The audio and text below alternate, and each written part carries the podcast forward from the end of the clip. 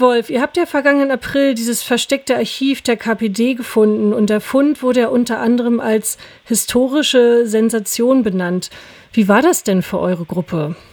Ja, es war, ja, war schon Sensation trifft eigentlich schon ganz gut. Also wir haben uns dann alle angerufen natürlich und irgendwie schnell informiert und alle so, war es nie dein Ernst? Und dann halt auch relativ viele Leute haben alles stehen und liegen lassen nächsten Tag und sind vorbeigefahren und haben sich dann auch nochmal angeguckt. Also ja, es war schon ganz schön verrückt. Es hätte keiner gedacht, dass einem sowas macht. Und ihr geht ja als AG der Freien Arbeiterinnenunion nun nicht nur klettern, sondern engagiert euch auch politisch. Wie sieht denn beispielsweise eure politische Bildungsarbeit vor Ort aus? Recht unterschiedlich. Also es ist auch nicht nur Bildungsarbeit. Genau, also prinzipiell sagen wir, sind eben alle mehr oder minder aktive Gewerkschafterinnen auch und dadurch, dass wir viel in der Region unterwegs sind und auch aus der Region kommen, haben wir so ein bisschen gesagt, wir machen da die gewerkschaftliche Aufbauarbeit vor Ort. Das heißt, wir sind einerseits bemüht darum, erstmal ein Bild zu entwickeln, wie die Regionen ökonomisch aufgestellt sind, was wichtige Arbeitgeber sind, wie die soziale Lage insgesamt ist. Gleichzeitig versuchen wir auch Leute darauf aufmerksam zu machen, dass wir durchaus ansprechbar sind, zum Beispiel mit Erwerbslosen oder Arbeitsproblemen. Wir kümmern uns jetzt irgendwie darum, in Dörfern Nazi-Graffitis, Nazi-Sticker zu entfernen oder beschädigte Plätze wieder zu restaurieren, Gedenkplatten neu zu schaffen. Und ein großes Feld von dem, was wir machen, ist halt auch immer wieder zu versuchen und dass die Leute, die irgendwie alternativ ticken, antifaschistisch ticken, Selbstverwaltung gut finden, dass die sich halt auch kennenlernen. Also dass wir die zum einen kennenlernen, aber wir diese Verbindung auch unter den Leuten herstellen. Deswegen organisieren wir zum Beispiel auch so Vernetzungsbranches, wo wir versuchen, dass sich alle Leute mal sehen und so ein bisschen wissen, was sie voneinander machen und wie man vielleicht auch Wege sehen, vielleicht zusammenzuarbeiten oder ähnliches. Also würdest du sagen, versucht ihr mit eurer Arbeit vor Ort linke Strukturen zu vernetzen und zu stärken? Halt, also langfristiges Ziel ist eben auch, das eben Orte zu schaffen, wo Leute überhaupt auch erstmalig irgendwie mit linker in Kontakt kommen können vor Ort. Weil gerade ist es zum Beispiel sehr schwer, abseits von jetzt Pirna, wo es einen netten Infoladen gibt, aber so auf den Dörfern und Kleinstädten mal eine linke Veranstaltung überhaupt anzubieten, weil es halt kaum jemand traut, sich so zu exponieren, in der Dorfgemeinschaft dafür Platz zu geben. Genau, und dadurch bekommen halt gerade Jugendliche auch eher rechten Drive mit oder leben in einer rechten Bubble-Hegemonie und haben überhaupt keine alternativen Einflüsse. Und deswegen wollen wir zum Beispiel so ein libertäres Zentrum auch schaffen in der sächsischen Schweiz, wo wir Jugendlichen eigene gestalterische Räume geben wollen, aber wo wir eben auch mal langfristig und dauerhaft irgendwie öffentliche Veranstaltungen bewerben können, was wir jetzt gerade eigentlich immer nur so in Form von Wanderungen meistens machen können und alles andere ist dann eher über informelle. Genau, du hattest ja gerade auf die Wanderungen angesprochen, die ihr anbietet. Welche Wanderungen kann man mit euch machen? Wie sehen die aus?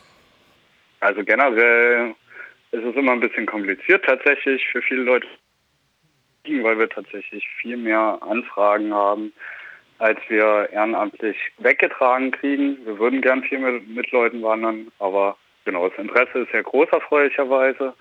Mit uns kann man, wenn es denn mal Platz gibt oder wir die Zeit haben, Wanderungen machen zu den verschiedenen Stationen des Nationalsozialismus.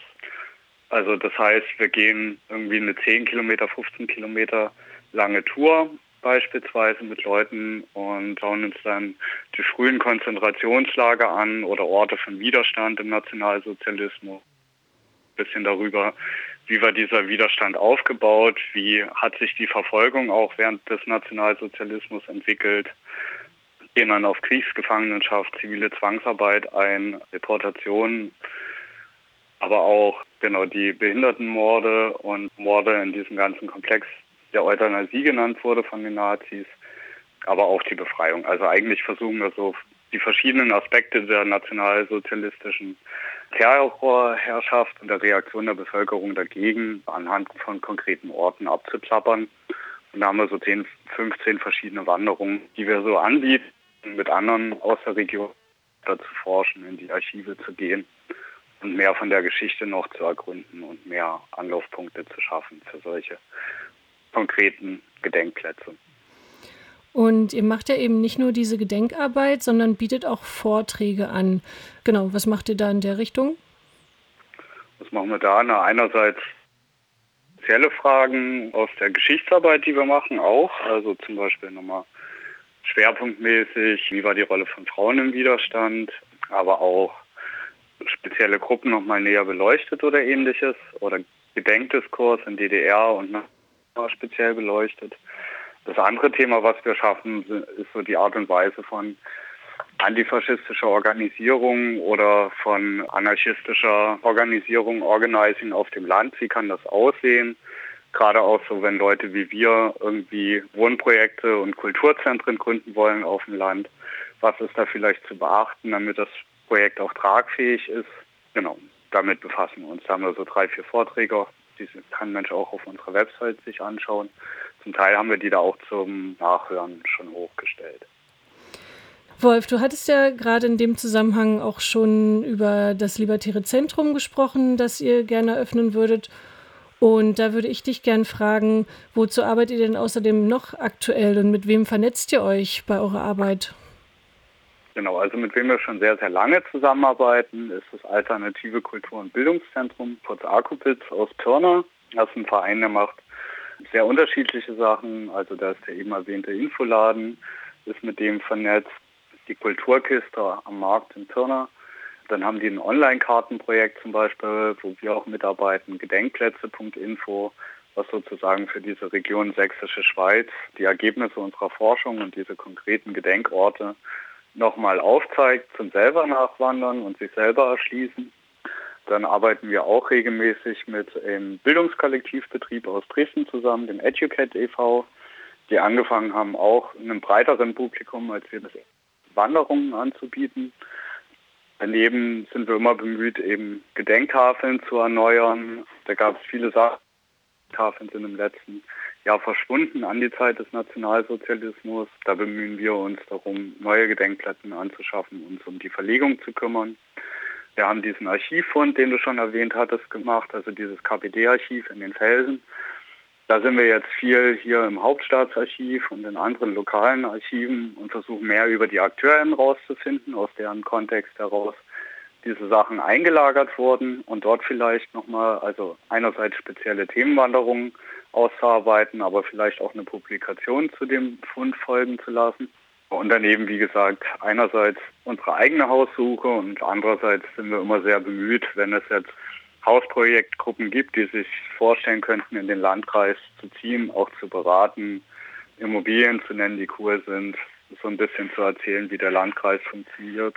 Und genau, als wäre das noch nicht genug, bemühen wir uns auch so ein bisschen tatsächlicher Bergsteiger in Club zu sein, was ja unser Name vor allem suggeriert. Also gehen jetzt auch so ein bisschen in die Weiterbildung, nehmen Pflichten sozusagen als Klettergemeinschaft wahr, fliegen Gipfel, engagieren uns zum Teil auch im Naturschutz, beräumen Müllhalten im Nationalpark und sowas. Und wenn Leute jetzt diesen Beitrag gehört haben und sich denken, die würde ich gerne mal kennenlernen, mit denen würde ich mich gerne mal treffen oder ich habe vielleicht sogar Interesse, mal in die Region zu gehen, wie können sie sich denn am besten mit euch in Verbindung setzen? Habt ihr einen Kontakt oder gibt es offene Treffen? Wie erreicht man euch? Diverse Arten und Weisen. Also einerseits haben wir erstmal einen Twitter-Account, wo wir versuchen, viel zu teilen von dem, was wir so alltäglich machen. Genau, alles geht da immer nicht, weil die Neonazis aus der Region dann mitlesen. Aber da kann man schon mal einen Eindruck gewinnen. Ansonsten bieten wir auch einen Newsletter an, wo Leute uns sehr gerne anschreiben können. Also wir haben einen kleinen Blog, da ist auch unser Kontakt drauf. Genau, kann man uns gerne anschreiben. Wir haben einen Newsletter für Leute, die eher so eins, zwei Mails mit den großen Infos und Rundbriefen im Jahr bekommen wollen. Und dann einen für Menschen, die näher dran wohnen und sich vorstellen können, regelmäßig mal herzufahren auch. Kleinere Tagesveranstaltungen. Genau, und ansonsten, wer Bock hat, einfach mal bei uns reinzuschnuppern und eventuell mitzumachen, einfach eine kleine Mail schreiben und wir schreiben zurück, was die nächsten Gelegenheiten wären, das mal zu machen. Also wir haben auch viele Baueinsätze an den Geländen, die wir betreuen. An den, das bietet sich immer an oder manchmal müssen wir auch eine Wanderung auschecken, da kann man sehr gerne mitkommen.